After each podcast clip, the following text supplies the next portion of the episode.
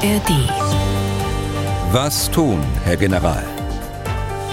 Der Podcast zum Ukraine-Krieg. Herzlich willkommen aus Leipzig. Ich bin Tim Deisinger, Redakteur und Moderator bei MDR Aktuell. Unser Experte in diesem Podcast ist der frühere NATO-General Erhard Bühler, zurzeit auf dem Balkan unterwegs. Äh, ich glaube, Albanien jetzt ganz aktuell, äh, steht uns aber trotzdem wie immer sehr gerne zur Verfügung. Tag, Herr Bühler. Tag, Herr Deisinger. Und wir müssen mal gucken, äh, haben Sie mir jetzt gerade im Vorgespräch erzählt, wie das mit der Internetverbindung ist, über die wir ja sozusagen dieses Gespräch äh, abwickeln. Kann sein, dass es ein bisschen wackelig ist und dass es hier und da ein paar Aussätze gibt. Äh, das äh, bitte ich mal im Vorhinein dann schon zu entschuldigen. Aber wir sind immer wieder gute Hoffnung. Bei der Gelegenheit können wir vielleicht doch gleich mal eine Sache klären die ein Hörer in der vergangenen Woche per Mail angesprochen hat. Dietmar Pressler wollte wissen, warum ich Sie, Herr Bühler, immer mit NATO-General anspreche.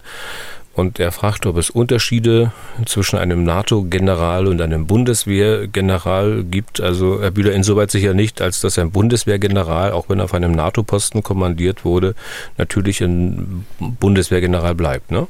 Ja, ja, genau. Also Bundeswehrgeneral, ja, man ist natürlich äh, mit allen Rechten und Pflichten Offizier der Bundeswehr und bleibt es auch, ist in der Regel in den höheren Positionen bei der NATO dann direkt auch dem Generalinspekteur disziplinar truppendienstlich unterstellt. Und äh, dann hat man eben ein zweites Unterstellungsverhältnis äh, zum Urbefehlshaber der NATO, zum militärischen Urbefehlshaber der NATO. Äh, das ist aber kein Widerspruch, äh, denn der hat ja auch ein Mandat und dieses Mandat äh, kommt aus dem NATO-Rat, also von allen Mitgliedsländern. Das heißt, er wird keine Befehle oder Weisungen geben, die nicht konform sind mit dem, was die NATO selbst beschlossen hat. Ja. Dann haben wir das also auch mal geklärt und sorry von mir, wenn meine Anrede vielleicht da ein bisschen zur Verwirrung beiträgt. Es ist ja das alte Leid von Journalisten, mit möglichst wenigen Worten viel sagen zu wollen. Und wenn ich NATO-General sage, dann geht es mir halt darum, deutlich zu machen, dass Herr Bühler eben auf einem wichtigen NATO-Posten verantwortlich war, ohne immer die ganz konkrete Funktion bei der NATO und seinen eigentlichen Dienstgrad bei der Bundeswehr benennen zu müssen. Und natürlich landet beileibe nicht jeder Bundeswehrgeneral auf einem NATO-Kommando. Und man verkürzt ja gerne. Sowieso. Und vielleicht auch zusätzlich, weil man in jungen Jahren ständig so mit ellenlangen Funktionsbeschreibungen konfrontiert war. Äh, haben Sie früher, Herr Bühler, vor 1989 mal so DDR-Fernsehen geschaut, aktuelle Kamera oder so?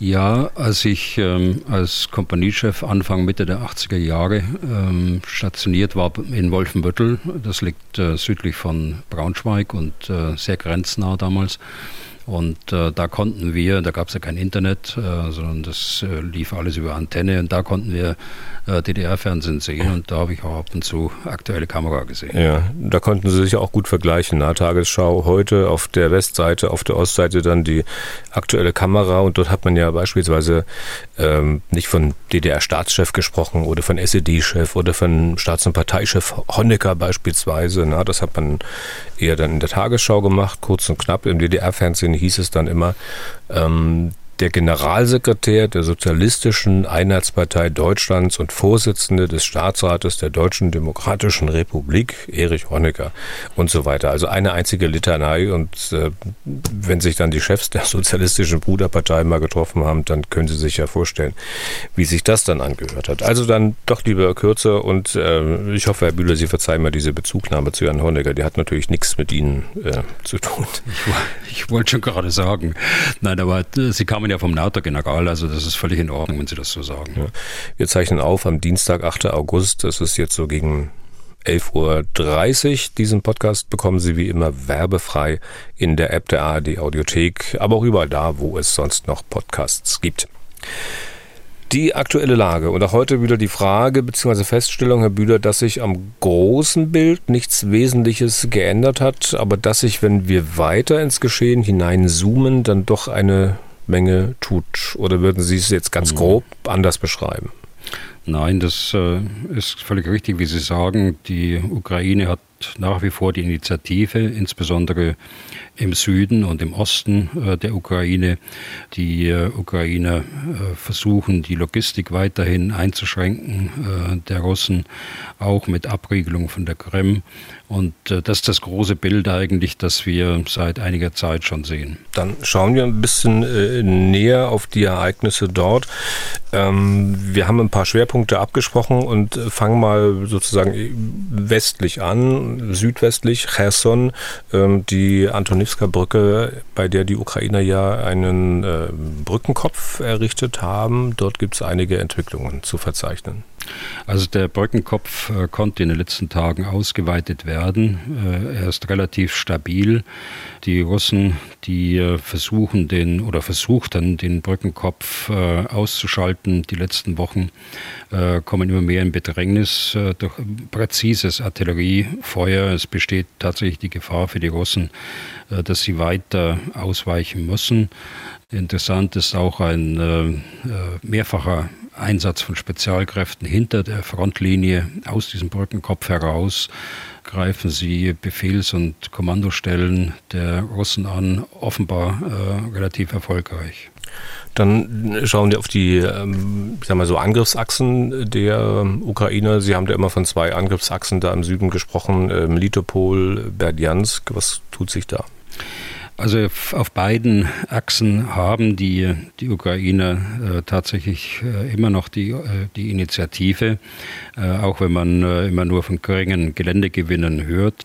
Erfolgreich scheint es zu laufen auf der Angriffsachse, die weit im Osten liegt, also auf der Nahtstelle zwischen Saporischia und Donetsk. Das ist die Angriffsachse Richtung äh, Berdiansk. Auch hier geht der äh, Kampf gegen die russische Artillerie insbesondere weiter, aber es gibt noch keinen richtigen Durchbruch. Äh, die Reserven sind äh, zu einem Drittel vielleicht äh, abgeschätzt eingesetzt, also die eigentlichen Offensivkräfte, mehr zur Verstärkung der bisherigen Stellungstruppen, äh, auch äh, zur Ablösung, sprich Rotation der bisherigen Stellungstruppen. Aber es ist noch kein großer Durchbruch äh, gelungen, beziehungsweise äh, noch nicht versucht worden. Das heißt, die Masse der der Offensivkräfte sind noch nicht eingesetzt gehen wir ein bisschen weiter die Front entlang Richtung Westen und Nordwesten und sind bei Bachmut. Was tut sich da? Ja, in Bachmut äh, nach wie vor äh, Offensivtätigkeiten der, der Ukrainer im Norden von Bachmut, äh, im Süden von Bachmut greifen sie an äh, geringe Geländegewinne, aber der Hauptvorteil der Ukraine liegt äh, in den erhöhten Stellungen, also auf den Hügeln dort im Norden und im Süden von Bachmut, von denen sie die Russen gut beobachten können, in Bachmut aber auch gut bekämpfen können. Und der Zweck der Operation auf der ukrainischen Seite ist das Binden nach wie vor von großen russischen Truppenteilen von äh, leistungsfähigen Truppenteilen auch äh, der Luftlandetruppe, aber auch das Dezimieren der Kampfkraft äh, dieser russischen Verbände, die ja zum Teil aus dem Norden der Ukraine abgezogen worden sind, um die russische, aus russischer Sicht die Verteidigung von Bachmut verstärken zu können.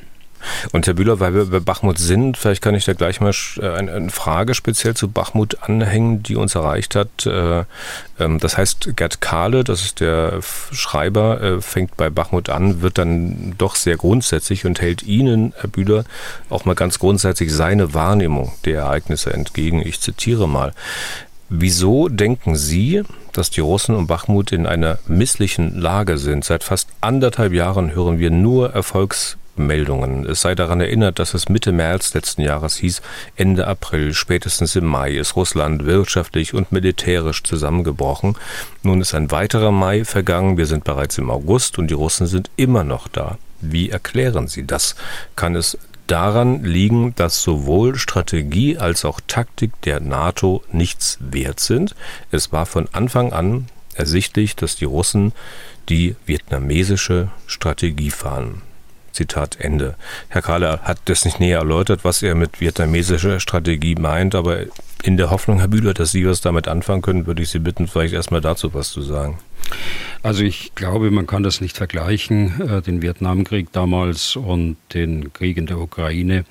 Ich kann mir vorstellen, er meint mit vietnamesischer Strategie, dass äh, in diesem Bürgerkrieg, der ja nach der Unabhängigkeit von Vietnam entstanden ist, zwischen Nord- und äh, äh Südvietnam, dass die äh, Nordvietnamesen eine Guerilla-Armee eine Freiheitsbewegung, wie Sie sie wahrscheinlich selbst nennen würden, etabliert haben im Süden, äh, nämlich den Vietcong mit Unterstützung von China und äh, von Russland. Aber das kann man auf diese Situation, glaube ich, nicht übertragen. Zur Frage selbst. Ähm, ich habe, glaube ich, nicht nur Erfolgsmeldungen von der Ukraine verbreitet. Ich habe schon gar nicht davon gesprochen, dass äh, Russland wirtschaftlich und militärisch zusammenbricht äh, am Anfang des Krieges. Das äh, ist nicht meine Linie, das ist auch nicht meine Überzeugung. Ich habe immer davon gesprochen, dass es ein langer militärischer Konflikt äh, sein wird, wahrscheinlich auch ein langer Krieg, äh, ein langer Schießkrieg, bevor es zu einem Waffenstillstand kommt. Und selbst wenn es dazu kommt, dann werden wir erleben, dass dieser Konflikt noch lange Zeit die Sicherheitslage in Europa beeinflussen wird. Ich glaube, das ist auch nicht richtig, die Einschätzung, dass die Strategie oder auch Taktik der NATO nichts wert ist. Die Ukraine fährt ihre eigene Strategie und sie fährt ihre eigene Taktik. Ja, sie werden zum Teil eben aus dem Westen heraus ausgebildet, äh, die Soldaten, aber die Führung, äh, die militärische Führung liegt einzig und allein in ukrainischen Händen, die sich zwar auch äh, beraten lässt in, in hochrangigen Gesprächen und sich austauscht, aber das ist keine pure NATO-Strategie und NATO-Taktik man muss ja sozusagen auch immer auf die ähm, aktuelle Lage ähm, reagieren. Wenn wir nur mal an die Diskussion um die Minenfelder denken, da ist ja wahrscheinlich auch in keinem NATO-Lehrbuch vorgesehen gewesen, dass man so riesige Minenfelder hat, äh, wie sie in der Ukraine zu finden sind. Deswegen muss man da wahrscheinlich auch immer auf das reagieren, was man dann sozusagen vorfindet und kann nicht einfach sagen, okay, weil im NATO-Lehrbuch oder im anderen Lehrbuch steht es so und so und wir machen es dann so. Ne? Außerdem, das mit den Lehrbüchern ist auch so eine Sache. Und äh, es gibt eine, eine Doktrin, ja, das sind Grundsätze. Hm, so würde ich es jetzt beschreiben, mit anderen Worten, als, als Sie es gerade gewählt haben. Aber Sie müssen immer auf die Lage bezogen dann äh, Ihre eigene Planung darauf einrichten und Ihre eigenen Aktivitäten.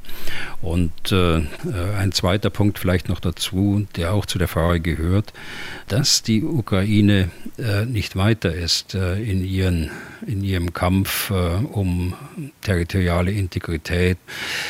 Ja, das müssen wir uns auch im Westen ganz äh, selbstkritisch auch vorwerfen. Wir haben am Anfang äh, zu zögerlich äh, Waffen geliefert, Waffen, die schon lange nachgefragt worden sind von der Ukraine. Und wir haben Waffen immer noch nicht geliefert, obwohl sie ebenso lange nachgefragt worden sind. Und äh, das sind wir bei Flugzeugen beispielsweise. Das wird sicherlich auch nicht das letzte Mal Thema gewesen sein in diesem Podcast. Kommen wir mal zurück zu den Ereignissen äh, im Krieg selbst. Also wir sind momentan an der Front. Wir waren bei Bachmut und gehen mal die Front weiter. Ähm, sind dann bei dem Schwerpunkt äh, Svatove, Kupiansk, den Sie auch immer wieder erwähnt haben. Wie sieht es dort aus?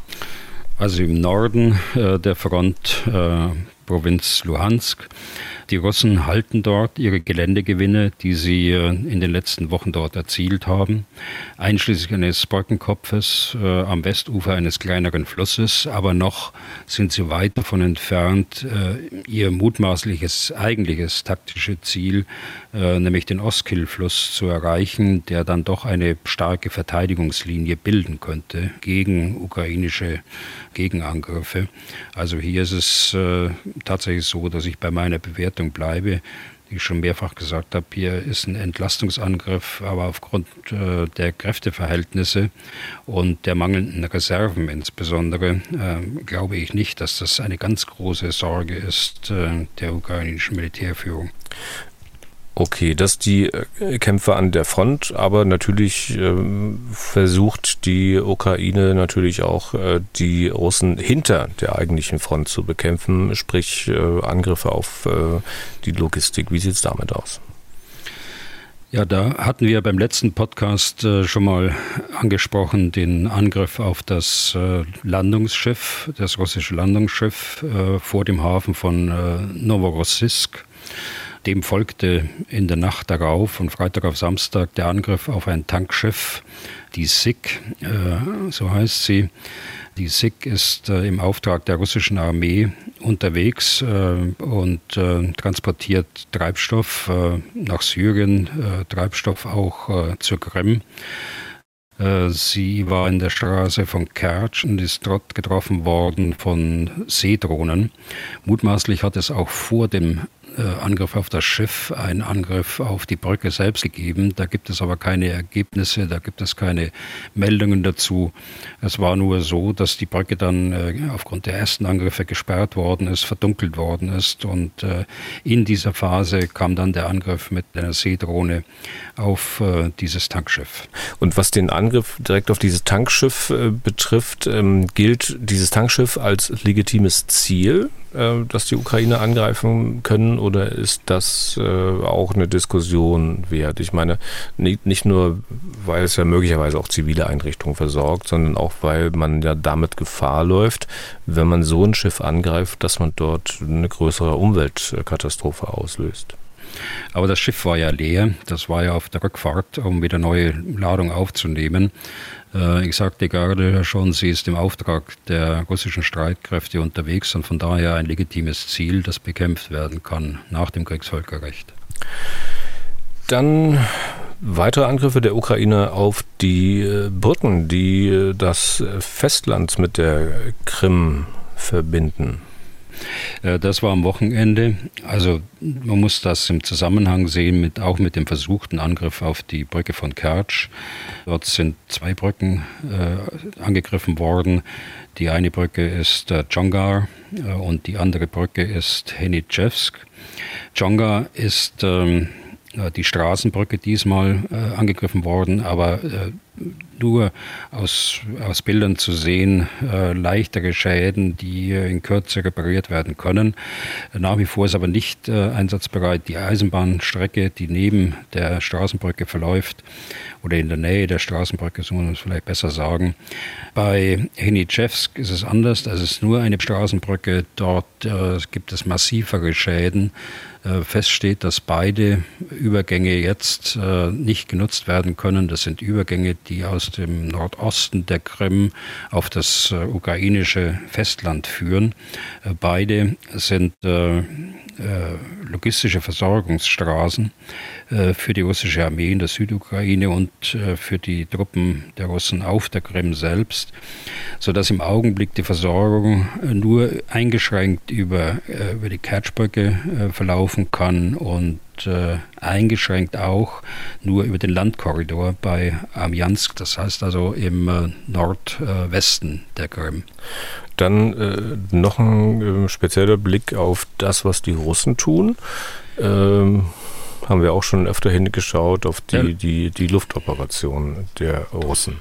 Wie sieht es damit aus? Da war man ja, ja, auch sehr aktiv mit dabei. Äh, wenn ich vielleicht noch einen Satz anfügen darf zu, dem, zu den Brückenangriffen. Mhm. Äh, da gibt es ja auch widersprüchliche Aussagen so und Kommentare dazu. Ich glaube schon, dass die Versorgung der russischen Truppenteile schwieriger geworden ist. Äh, allein aufgrund der Tatsache, dass die Brücken ständig auch angegriffen werden, auch wenn sie nicht komplett zerstört werden und zerstört werden konnten.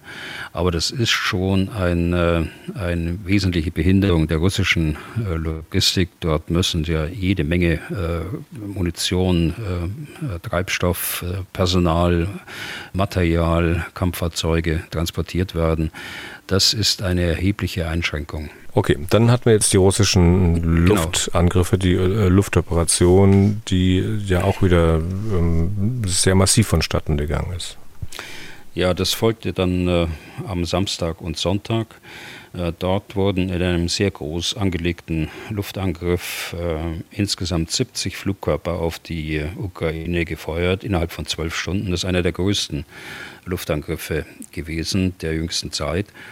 Man könnte versucht sein, dann Zusammenhang zu sehen auf die Zerstörung der Brücken oder auf die Angriffe auf das Tankschiff oder Landungsschiff.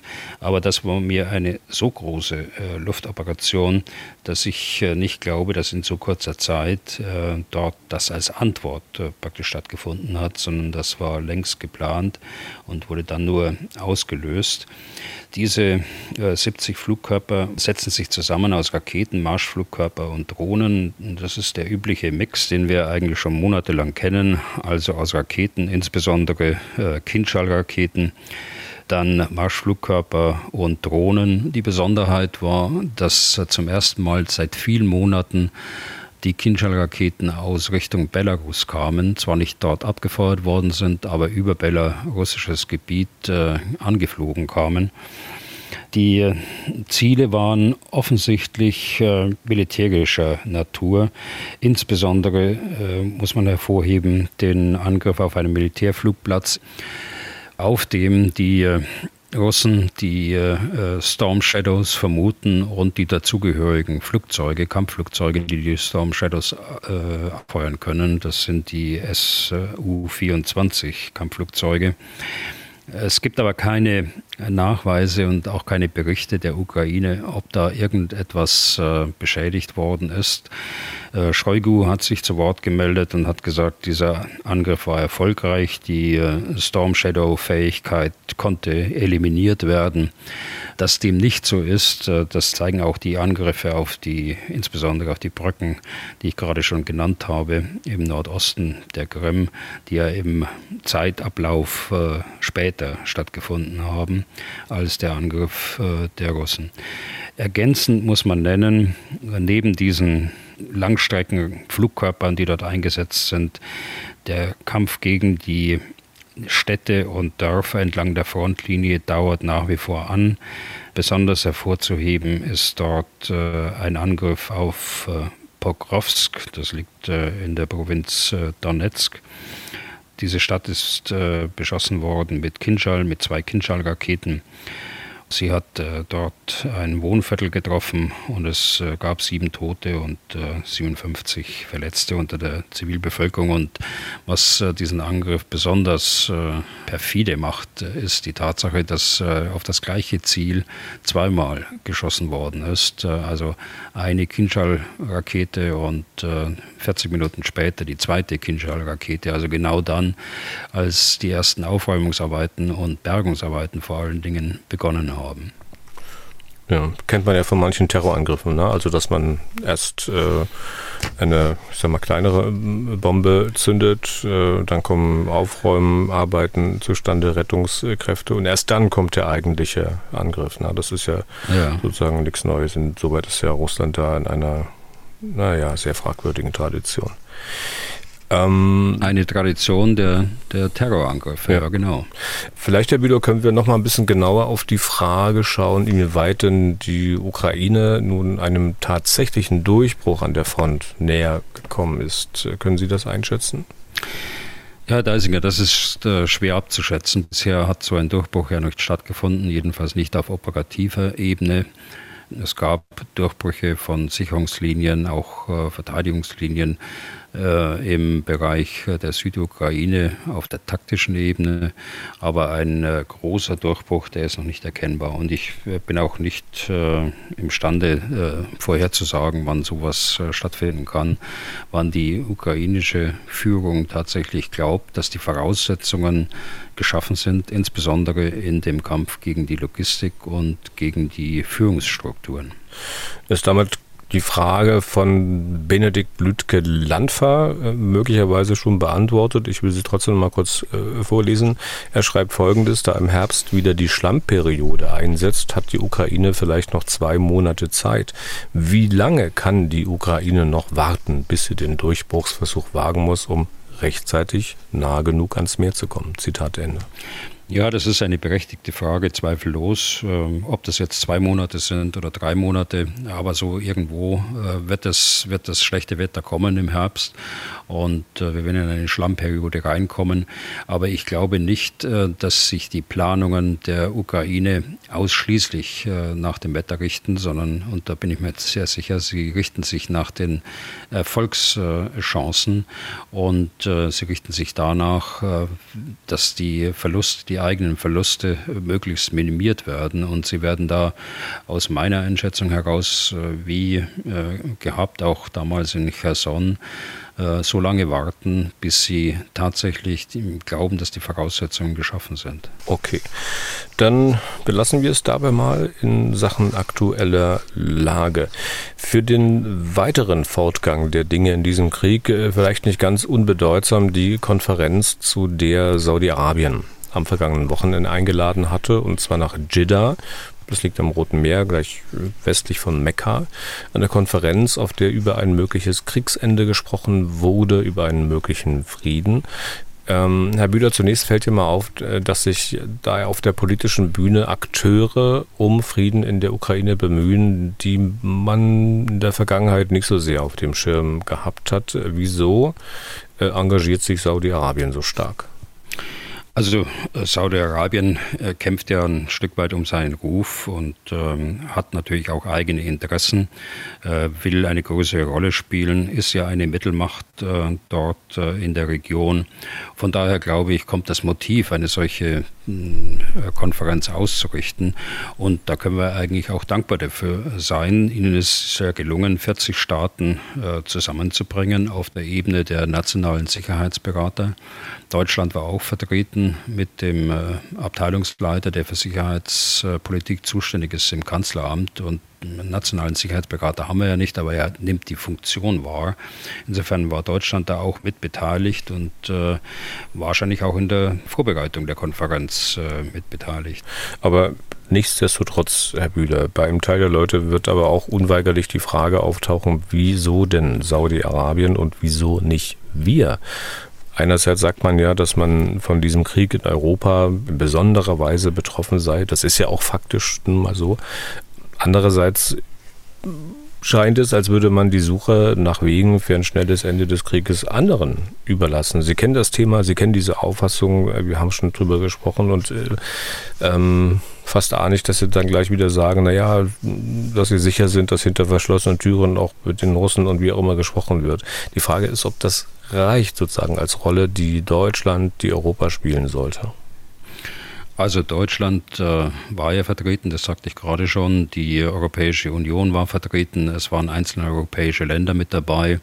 Es waren die USA mit dabei, aber insbesondere, und das halte ich für sehr wichtig, die, die Länder des globalen Südens, äh, die dort mit vertreten sind und äh, dann insbesondere auch äh, China. Es war äh, keine Konferenz, von der man äh, unmittelbare Ergebnisse äh, erwarten kann. Es wurden äh, die Positionen der Ukraine dargestellt in Einzelgesprächen oder auch im Plenum. Es äh, wurde den Chinesen die Möglichkeit gegeben, ihren Zwölf-Punkte-Plan ähm, nochmal vorzustellen. Insofern war es die Gelegenheit, sich auszutauschen, die eigene Positionierung zu den einzelnen Fragen auch den anderen Nationen zu geben.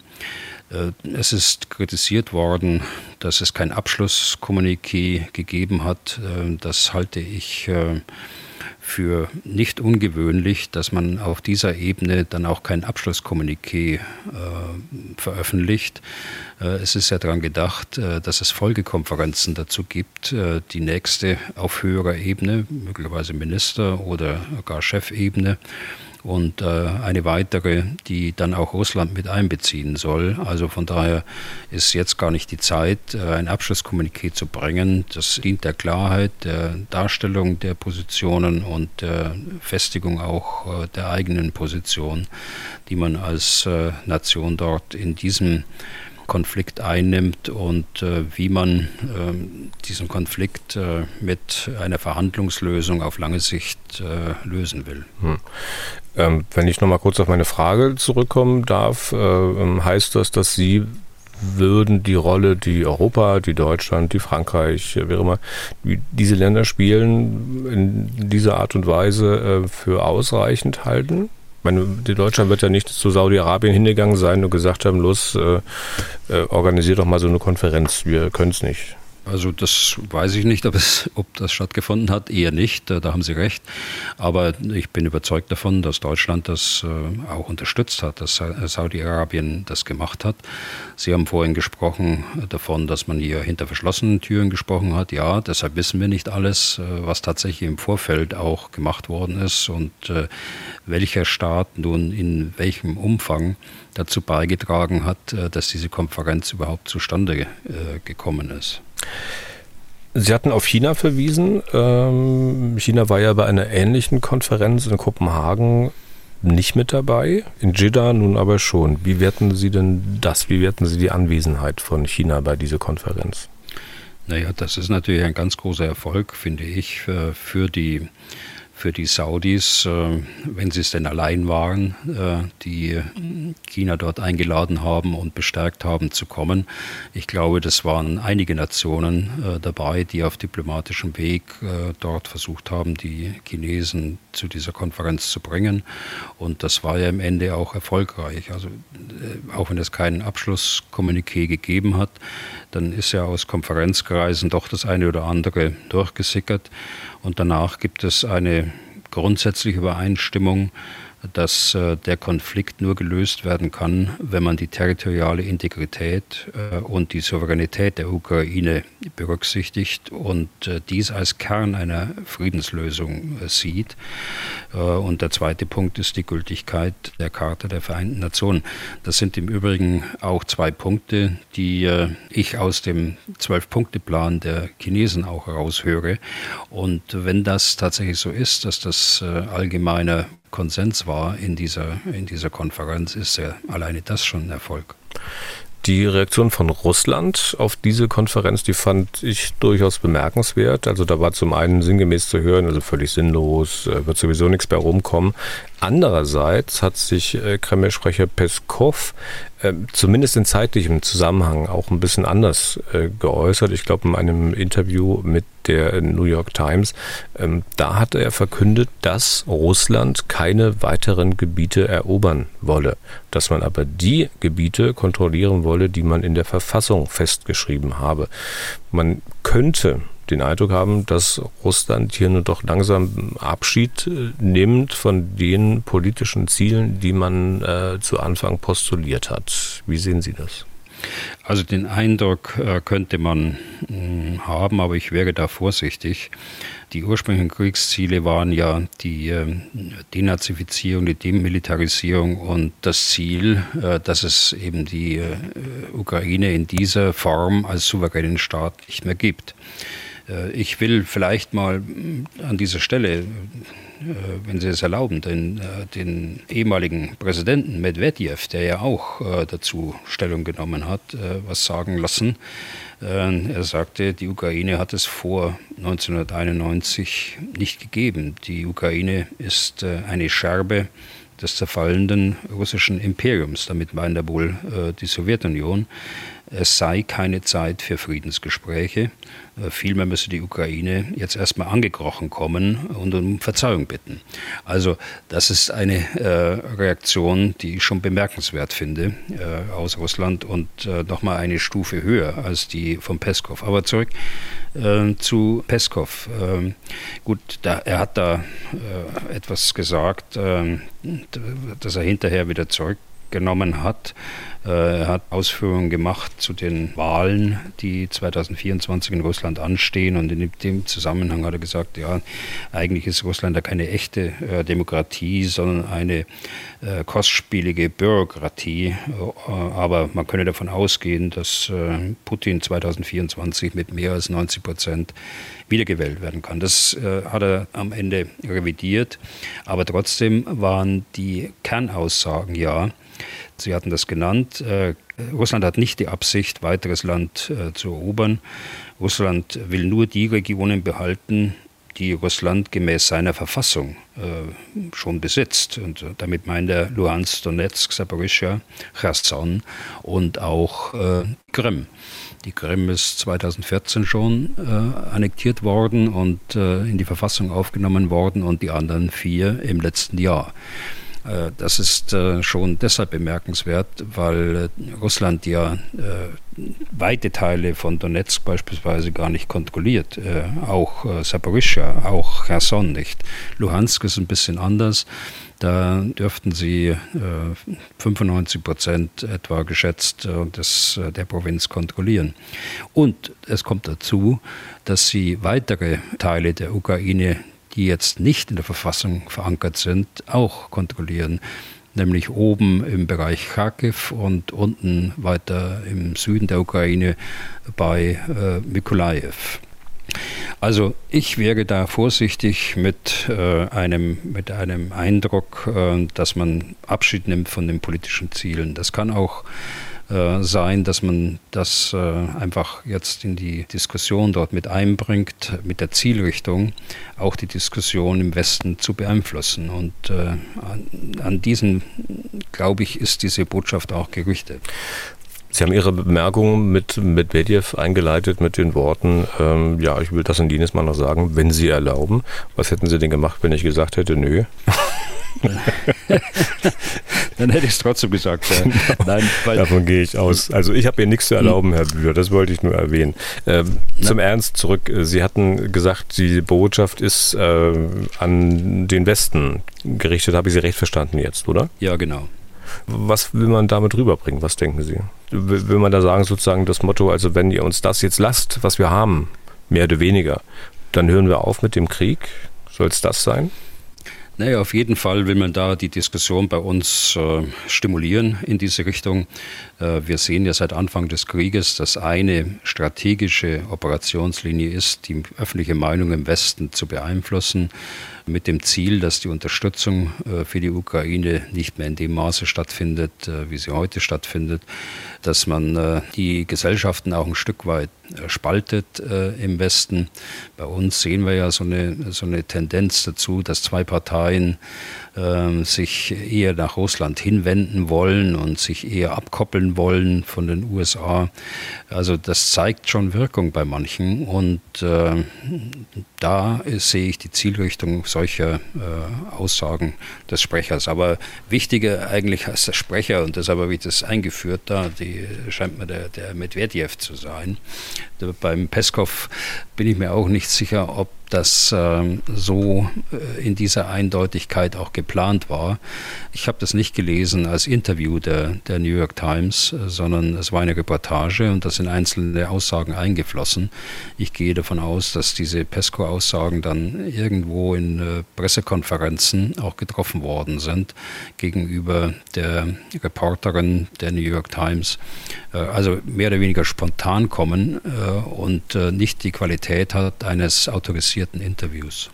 Und autorisiertes Interview, um das nochmal zu erklären, Sie wissen das ja, das heißt, dass das Interview nochmal geliefert wird im Entwurf und die die Presseleute nochmal darüber gehen können und äh, möglicherweise der Sprecher Peskov auch. Ja.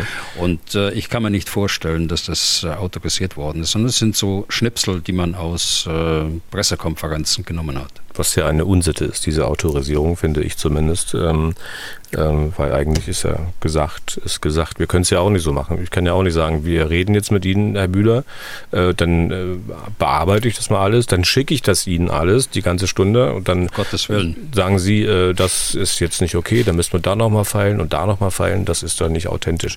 Und äh, mhm. deswegen finde ich das auch noch eine Unsitte, diese Autorisierung, aber das nur nebenbei. Lassen Sie mal kurz den Blickwinkel wechseln und zwar auf die Seite der Russen. Die Russen selbst, die weiß nicht, die könnten doch so eine Botschaft wie die von Peskov äh, vielleicht doch tatsächlich als selbst, als so eine Art Handreichung äh, verstehen. Also wenn sie meinen, deutlich zu machen, dass sie von ihren ursprünglichen Zielen abrücken. Ja, gut, das, das kann natürlich sein, dass es äh, dort auch äh, unterschiedliche äh, Sichtweisen gibt im Kreml und also im engeren Kreis da um Putin herum. Es kann sein, dass sie als Reaktion äh, zu Chida solche Vorschläge auf dem Tisch legen. Aber ob die tatsächlich ernst gemeint sind, da will ich doch ein Fragezeichen dahinter bringen. Russland hat von Anfang an und äh, unverändert an den politischen Ziel der Denazifizierung, Demilitarisierung und äh, der Wegnahme der Souveränität der, der Ukraine gearbeitet. Und äh, jetzt äh, plötzlich die politischen Ziele zu reduzieren, das halte ich nicht für ernst gemeint. Okay, dann äh, schauen wir mal wieder in diese Richtung, die Sie vorhin genannt haben, also Stimmungen möglicherweise im Westen beeinflussen. Denken Sie mit so einer Aussage halt, ne? Denken Sie, ähm, dass eine solche Strategie letztlich wirksam sein kann? Ich meine, wenn wir uns mal anschauen, gar nicht mal hier in Deutschland, äh, wie es um den Willen zur Unterstützung der Ukraine in den USA bestellt ist, also in dem Land, das sozusagen, wenn man die Einzelländer betrachtet, ähm, die meiste Unterstützung äh, liefert, dann könnte doch durchaus bald ein Punkt kommen, ab dem man die Ukraine zu Gesprächen mit den Russen drängt, weil die Stimmung wird nicht besser in den USA. Aber eine solche Strategie darf nicht erfolgreich sein. Also Sie sprachen von der russischen Strategie, sie darf nicht erfolgreich sein. Äh, wir müssen sehen, dass wir die Ukraine aus eigenem Interesse unterstützen müssen. Aus eigenem Interesse, weil wir sonst in einen lang andauernden äh, Konflikt und eine lang andauernde Periode äh, von äh, Kriegen kommen, haben wir auch schon mehrfach äh, gesprochen. Professor Münkler ist derjenige, den ich jetzt gerade äh, zitiere dazu und dem kann ich eigentlich nur voll zustimmen. Die Frage ist, ob es dieses Wir, von dem Sie reden, tatsächlich gibt. Ich meine, Republikaner haben natürlich auch ganz eigene politische Interessen in den USA und da gibt es auch in Europa sicherlich eine ganze Menge ähm, Parteien, jetzt nicht als Parteien im engeren Sinne, die Interessen haben. Ich will mal noch bei der Stimmung unter den Amerikanern bleiben. Wie gesagt, die hat sich ja geändert, kann man ja aus einer mm, CNN-Umfrage, ich glaube von Anfang August ablesen. Da ist die Entwicklung ziemlich eindeutig. Ende Februar vergangenen Jahres, also kurz nach Kriegsbeginn, da waren noch 62 Prozent der Amerikaner der Meinung, dass sich die USA stärker in den Konflikt engagieren sollten. Nun sind es nicht mehr 62 Prozent, sondern 48. Und noch zwei Zahlen. 51 Prozent die knappe Mehrheit der Amerikaner sagen, dass man bereits genug für die Ukraine getan habe und 55 Prozent meinen, dass der Kongress keine zusätzlichen Mittel mehr für die Ukraine bewilligen sollte.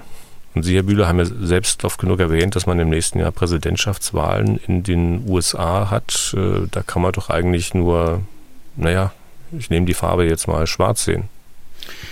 Naja, beim Schwarzsehen äh, dürfen wir uns, glaube ich, nicht aufhalten, sondern man muss Überzeugungsarbeit leisten, politische Überzeugungsarbeit. Und das wird in Amerika sicher gemacht. Der Vergleich zu den Zahlen am Anfang äh, des Krieges, den halte ich für äh, ja, interessant, aber eigentlich nicht zielführend. Denn am Anfang hat sich ja auch äh, USA sehr schwer getan mit der Unterstützung und es dauerte lange, bis dann die amerikanische Walze dann äh, tatsächlich ins Rollen gekommen ist, genauso wie es bei uns war. Und insofern betrachte ich die Zahlen, die letztes Jahr da erhoben worden sind, als Aufforderung, mehr zu tun. Und äh, wenn man die Zahlen von heute anschaut und das anschaut, was die Amerikaner bereits geleistet haben und was sie noch leisten werden, was ja äh, schon zugesagt worden ist, dann ist ja so erheblich mehr als die äh, Summe dessen, was Europa, das äh, 500 Millionen Menschen umfasst insgesamt, also die Europäische Union, äh, was so viel mehr ist, ähm, dass es eben auch in Amerika äh, Zweifler gibt. Warum müssen wir denn immer alles machen? Warum sind denn nicht andere auch bereit, mehr zu tun? Vor allen Dingen, weil es äh, eindeutig in ihrem Sicherheitsinteresse liegen muss, eigentlich noch mehr als im amerikanischen Sicherheitsinteresse. Dann spinne ich den Faden mal weiter, ketzerisch wie ich bin. Stimmung in den USA kippt noch weiter. Die Unterstützung durch Amerika lässt nach, auch wenn ich jetzt nicht gleich von Versiegen sprechen will, dann wäre die Ukraine im Wesentlichen auf die Unterstützung der Europäer angewiesen. Was das bedeutet oder bedeuten kann, das wissen oder ahnen wir ja alle. Und dann stehen die Europäer am Ende auch mit nichts da. Und nicht zuletzt äh, vielleicht auch deshalb, weil sie halt doch keinen Fuß in die Verhandlungstür mit Russland gestemmt haben. Ja, das, das stimmt ja so nicht. Äh, ich glaube, das haben wir ja vorher schon besprochen. Wir haben ja einen Fuß in der Verhandlungstür und zwar einen wesentlichen, also der, der Westen. Ähm, wenn, wenn, Sie Chita wiederum nehmen, äh, Chita ohne äh, die USA, ohne äh, einige europäische Länder, äh, wie Deutschland äh, ohne die Europäische Union wäre sicher nicht äh, äh, zielführend gewesen. Auf der anderen Seite ist es gut, äh, wenn auch andere Staaten äh, Verantwortung übernehmen, die äh, bisher nicht bereit waren, die Ukraine in dem Maße zu unterstützen. Insofern sind wir ja auch hier im Westen ein Stück weit parteiisch. ich meine das durchaus positiv parteiisch. Und wenn es um die Führung solcher Verhandlungen geht, da ist es auch immer ganz gut, wenn jemand den Vorsitz hat, der äh, nicht äh, in dem Maße parteiisch ist. Hm. Ich weiß nicht so recht, wie schwer, wie kräftig der Fuß des Abteilungsleiters aus Deutschland ist, der da in Jeddah war, ob der wirklich sozusagen diese Verhandlungstür offen halten kann äh, für Deutschland oder ob da nicht äh, andere Kaliber notwendig sind. Und um die Unterstützung, Herr Bühler, durch die Menschen in den europäischen... Naja, nun, nun muss man halt immer will Ihnen nicht ins Wort fallen, aber ähm, nun muss man halt immer irgendwo anfangen. Und äh, da steckt ja ein Fahrplan dahinter. Ich hatte es gerade schon gesagt, das sollen ja, äh, soll ja nicht auf der Ebene der nationalen Sicherheitsberater sein, die man auch nicht unterschätzen sollte, denn äh, sie sind ja auch äh, Teil der Spitze der Diplomatie eines Staates und sie agieren nicht äh, alleine, sondern sie äh, stimmen das natürlich alles ab mit ihrem Chef sowieso und äh, dann auch mit dem Außenministerium äh, und anderen. Also das würde ich nicht gering schätzen, äh, dass so eine Konferenz auf diesem Niveau als Einstieg in einen Prozess überhaupt stattgefunden hat. Äh, aber um die Unterstützung durch die Menschen in den europäischen Ländern, allein die rein moralische Unterstützung, muss man sich ja auch ähm, Gedanken machen. Hier scheint es ja so, dass der Kriegsverlauf die Öffentlichkeit des Sterbens äh, gewaltige Spuren hinterlässt, auch ganz ohne russische Propaganda. Ähm, wir hatten ja, Sie erinnern sich gewissermaßen so einen kleinen Ankerpunkt, sage ich mal, in diesem Podcast in Form einer Mail von Fabio Witt, der, ähm, ich sage es mal mit meinen Worten, das öffentliche Sterben nicht mehr mit ansehen kann und deswegen seine Meinung geändert hat von möglichst schnell viele Waffen in die Ukraine zu liefern, hin zu Waffenstillstandsverhandlungen jetzt. Und dazu gab es ja so einige Reaktionen. Wir haben sie auch im Podcast zitiert. Ich habe auch mit Herrn Witt mal telefoniert und der hat mir erzählt, dass er zumindest in seinem Umfeld, was er da kennt, nicht der Einzige ist, der so denkt. Das hat er jetzt schon öfter gehört, sagt er. Besorgt Sie das nicht? Also mich besorgt genauso äh, wie Herrn Witt äh, und andere das Sterben und äh, auch die, die äh, schlimmen Bilder, die man im Internet und an anderer Stelle äh, sehen kann über, über den Krieg, äh, sichtbarer als wahrscheinlich in jedem Krieg äh, bevor und auch von der Betroffenheit her äh, in einer ganz anderen äh, Dimension. Natürlich ist es so, es geht mir ja genauso. Ich möchte auch lieber heute als morgen, dass dieser Krieg beendet, beendet ist und das Leiden äh, der Menschen, der Zivilbevölkerung, aber auch äh, der Soldaten auf beiden Seiten ein Ende hat. Nur wie äh, bringt man das zu Ende, ohne dass man äh, die eine Seite unterdrückt, äh, ohne dass es einen gerechten Frieden gibt? Ähm, das ist die andere äh, Seite. Und die andere Seite ist auch, wenn ich akzeptiere und der Ukraine praktisch einen, einen Waffenstillstand aufoktroyiere, dann wissen wir, was passiert in den besetzten Gebieten. Wir haben ja die Muster gesehen über die letzten 17 Monate. Ob das jetzt oben war in, äh, im Raum Kiew, äh, Butscha Stichwort, ob das in der Region Kharkiv war, ob das in Cherson war. Also da sehen ja die Menschen, was äh, aus einer, einer Besetzung dann mittelfristig und langfristig erfolgen wird. Und äh, insofern stimme ich zu, dass äh, es eigentlich nur die Ukraine ist, äh, die bestimmt, wann sie dazu übergehen will, einem Waffenstillstand unter ihren Bedingungen dann äh, auch zu verhandeln. Und ganz nebenbei, damit dürfte auch die Mail von Dirk Weissinger beantwortet sein. Der hatte sich auch auf ein Witt bezogen, hat dessen Aussagen nochmal kurz wiedergegeben und dann geschrieben, Zitat, schon sehr eindeutig, oder? Ich weiß ja nicht, wie intensiv Sie die Zuschriften auf Authentizität prüfen, aber gelegentlich lohnt meines Erachtens die Überprüfung des Hintergrundes eines Leserbriefs oder die bloße Prüfung der tatsächlichen Existenz eines Leserbriefschreibers. Zitat Ende.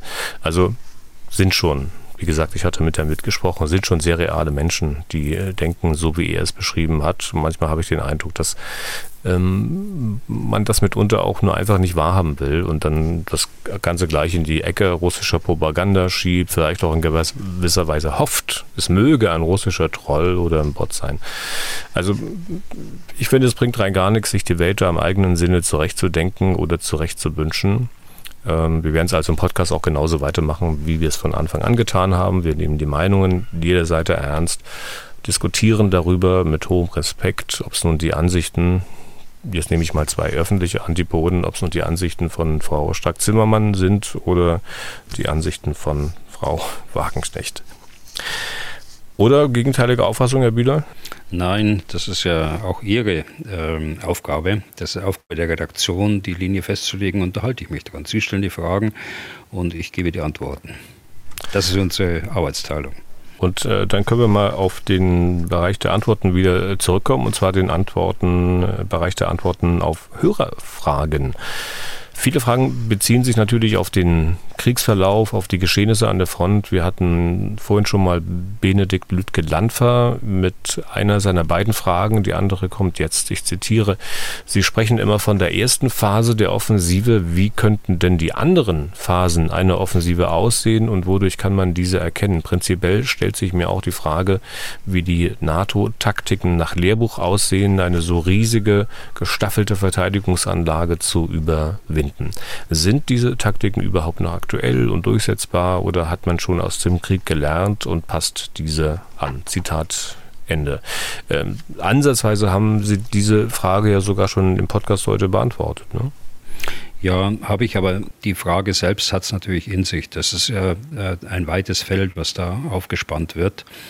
Ja, wir sind in einer ersten Phase der Offensive.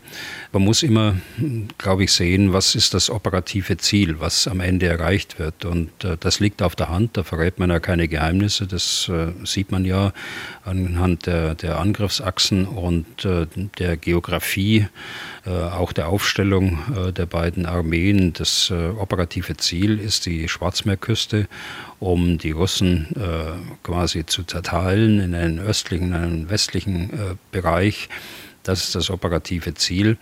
So, das will die Ukraine natürlich äh, so schnell wie möglich erreichen. Äh, aber da haben die, die Russen äh, nicht mitgespielt und haben ihre Verteidigungsstellungen in so starkem Maße ausgebaut, dass es äh, äh, nicht so schnell vorangeht, wie die Ukraine das glauben. Und äh, sie konnten auch die, die Offensivkräfte nicht zum Ansatz bringen, ohne diese zu gefährden, ohne große äh, Verluste selbst zu bekommen. Sie haben ja äh, große Verluste, aber noch größere und äh, die zwangsläufig zum Scheitern einer solchen Offensive führen würde. Aber man darf nicht vergessen, dass parallel dazu eben dieser Kampf äh, in der Tiefe, wie ich immer sage, oder der Kampf gegen die Logistik und gegen die Führung äh, der Russen weitergeht. Und wenn dafür die Voraussetzungen geschaffen sind, dann kann man mit einer zweiten Phase rechnen, die dann tatsächlich das Erreichen des operativen Ziels zum Zweck hat. Aber da sind wir möglicherweise noch längere Zeit davon entfernt. Und äh, nur ein völliger Zusammenbruch aufgrund der Nichtversorgung oder Nichtversorgbarkeit, so muss ich es ausdrücken, der Russen könnte äh, dazu führen, äh, dass es schneller geht. Wir haben schon einiges gesagt zu NATO-Taktiken und auch zu Lehrbüchern. Das, glaube ich, muss ich nicht weiter aufgreifen. Aber wichtig ist auch dieser Punkt, ähm, Überwinden einer solch riesig gestaffelten Verteidigungsanlage. Und da gebe ich ehrlich zu, es ist äh, nicht unser Grundsatz, äh, dass wir in den Schwerpunkt einer Verteidigung tatsächlich auch einen Angriff führen, sondern man versucht natürlich äh, einen Angriff so zu führen, dass er in schwächere Teile des Gegners trifft. Und Insofern stellt man sich die Frage, aber wenn man das mit in Verbindung mit dem operativen Ziel sieht, äh, haben die Ukrainer entschieden, dass sie das tun werden, dass sie gegen diesen Schwerpunkt der Verteidigung angreifen und äh, müssen jetzt äh, natürlich in Kauf nehmen, äh, dass es nicht so schnell vorangeht, äh, wie sie sich eigentlich vielleicht gedacht haben die Taktiken, äh, was die Überwindung der Verteidigungsanlagen angeht, ist von einigen kritisiert worden, dass äh, mal ein Bundeswehrausbilder gesagt hat, ja, dann umgeht man die. Das ist exakt damit gemeint. Äh, natürlich will man nicht in einem Minenfeld enden, aber wenn ich denn vor einem Minenfeld stehe und die operative Zielrichtung durch dieses Minenfeld gehen muss, dann muss ich es räumen. Ich glaube, dass sich da einiges äh, tun wird in der Weiterentwicklung äh, der Pioniere. Da habe ich auch äh, Anzeichen dafür, dass sich dort äh, Pioniere sehr intensiv mit dieser Frage befassen. Das wird eine wichtige Frage der Erfahrungen dieses Krieges sein äh, für diese Truppengattung, auch in der Bundeswehr. Zu den Verteidigungslinien der Russen gibt es ja auch immer wieder Fragen, viele so in die Richtung, also wenn es drei Linien hintereinander gibt, sind die dann alle drei eigentlich immer besetzt? Damit man einen Durchbruchsversuch auffangen kann, müssten doch mindestens zwei Linien immer besetzt sein. Und wie organisieren die Russen das Auffangen der eigenen, möglicherweise zurückweichenden Truppen? Also die Linien sind nicht alle besetzt, äh, sondern das sind äh, vorbereitete Stellungen. Natürlich ist die erste äh, starke Verteidigungslinie äh, auch mit starken Truppenteilen besetzt. Äh, nach vorne hat man dann noch Sicherungskräfte, dass äh, der Angreifer nicht überraschend dann auf die Verteidigungslinie trifft. Aber die hinteren Verteidigungslinien, äh, dafür hat Russland auch gar nicht die Truppen, dass die nun ständig dort in ihren Verteidigungsstellungen hocken und warten, bis vorne die Verteidigung durchbrochen wird. Nein, das äh, System von gestaffelten Verteidigungslinien ist eine vorbereitete Verteidigung, äh, die beweglich geführt wird. Äh, beweglich geführt wird nach rückwärts, wenn der Druck zu stark wird und wenn die eigenen Verluste zu groß werden, dann äh, geht man zurück. Man versucht aber gleichzeitig die Initiative wiederzugewinnen, um durch Gegenangriff die angreifende Truppe zu schlagen und zu dezimieren. So muss man das ausdrücken. Äh, wie macht man das? Äh, das Ausweichen, äh, das notwendige Ausweichen aus der ersten Verteidigungsstellung in die zweite wird von dieser zweiten von einer Deckungstruppe geschützt.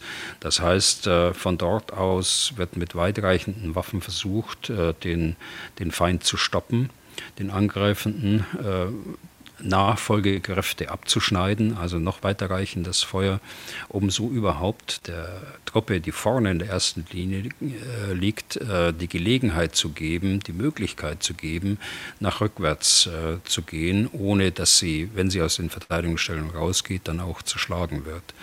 Das ist eine äh, sehr komplexe äh, Operation, die sehr viel Absprachen äh, erfordert, das kann man sich vorstellen, denn die Gefahr besteht natürlich bei Qualm und schlechter Sicht und bei Nacht, dass die zurückweichenden Truppen ausweichenden Truppen ist der richtige militärische Begriff, dass man äh, die nicht selbst trifft äh, und äh, aus der zweiten Linie. Die Gefahr besteht immer und deshalb muss das äh, sehr gut vorbereitet und die Leute, die dort äh, eingesetzt sind, müssen auch gut ausgebildet sein, dass sie ein solches Manöver dann auch durchführen können. Bewegung und Feuer, das heißt äh, Waffenwirkung und Bewegung zu koordinieren, das ist die äh, Hauptaufgabe in diesem Verzögerungsgefecht, äh, wie wir auch sagen im militärischen Bereich, also dem Zurückgehen auf äh, Verteidigungslinien in der Tiefe. Der nächste Fragesteller ist äh, Markus Sassmann. Der führt uns ein bisschen weg jetzt direkt äh, vom Krieg in der Ukraine und er fragt gewissermaßen in eigener Sache. Ich zitiere mal, als Österreicher würde mich interessieren, wie aus Sicht der NATO die Zusammenarbeit mit neutralen Ländern wie Österreich und Schweiz, die von NATO-Staaten umgeben sind, funktioniert. Sind diese Länder sicherheitspolitische Trittbrettfahrer, weil sie ja mitten in einem Militärbündnis liegen? Zitat Ende. Ja, auch eine äh, gute Frage. Da will ich mich in die innenpolitische Diskussion gar nicht einmischen, die ja in Österreich auch stattfindet. Das bekomme ich ja mit. Ich kann nur so, so viel dazu sagen. Österreich und Schweiz, äh, die sind da nicht gleichzustellen. Äh, die Schweiz hat eine äh, lange Tradition als, äh, als neutrales Land. Österreich hat der Neutralität zugestimmt, äh, damit die Russen nach dem Zweiten Weltkrieg Österreich auch wieder verlassen. Aber der entscheidende Punkt ist, äh, Österreich gehört eben auch zur Europäischen Union und die Schweiz nicht. Äh, und in der Europäischen Union gibt es einen immer mehr zunehmenden militärischen Pfeiler der europäischen äh, Verteidigung. Und den gestaltet Österreich auch sehr initiativ mit und ist, stellt im Augenblick auch den höchsten General in der Europäischen Union, den Vorsitzenden des Europäischen Militärausschusses. Also von einer Neutralität, wenn man das anschaut, äh, ist aus meiner Sicht äh, ja, Österreich äh, weit entfernt. Man kann nicht auf der einen Seite die europäische Verteidigung unterstützen, europäische Strategie, den Kompass wie es die Europäische Union nennt, äh, unterstützen und mitgestalten, indem Russland als äh, Aggressor auch dargestellt wird, äh, berechtigterweise. Und dann, wenn es um die NATO geht, die ja aus dem europäischen Pfeiler besteht und äh, der USA und Kanada, da ist man dann plötzlich neutral. Also das verstehe ich persönlich nicht. Äh, das ist aber ein Problem der innenpolitischen Diskussion, äh, die in Österreich stattfindet, in die ich mich, wie gesagt, nicht einmische, aber ich möchte auf die Widersprüche aufmerksam machen, äh, wenn man die Neutralitätsfrage äh, Österreichs diskutieren will. Okay, dann schaue ich auf die Uhr. Ich glaube, Herr Bühler, wir müssen schon wieder Schluss machen. Wir sind durch für heute. Vielen Dank für Ihr weiterhin reges Interesse. Wenn Sie Fragen an Herrn Bühler haben, dann schreiben Sie an general.mdraktuell.de oder anrufen unter 0800 637 3737. Herr Bühler, ich entlasse Sie sozusagen mal wieder in die Wellen an der albanischen Adriaküste. Wir hören uns am Freitag wieder und vielen Dank genau. für heute. Ja, gern geschehen. Dann bis Freitag. Was tun, Herr General? Der Podcast zum Ukraine-Krieg.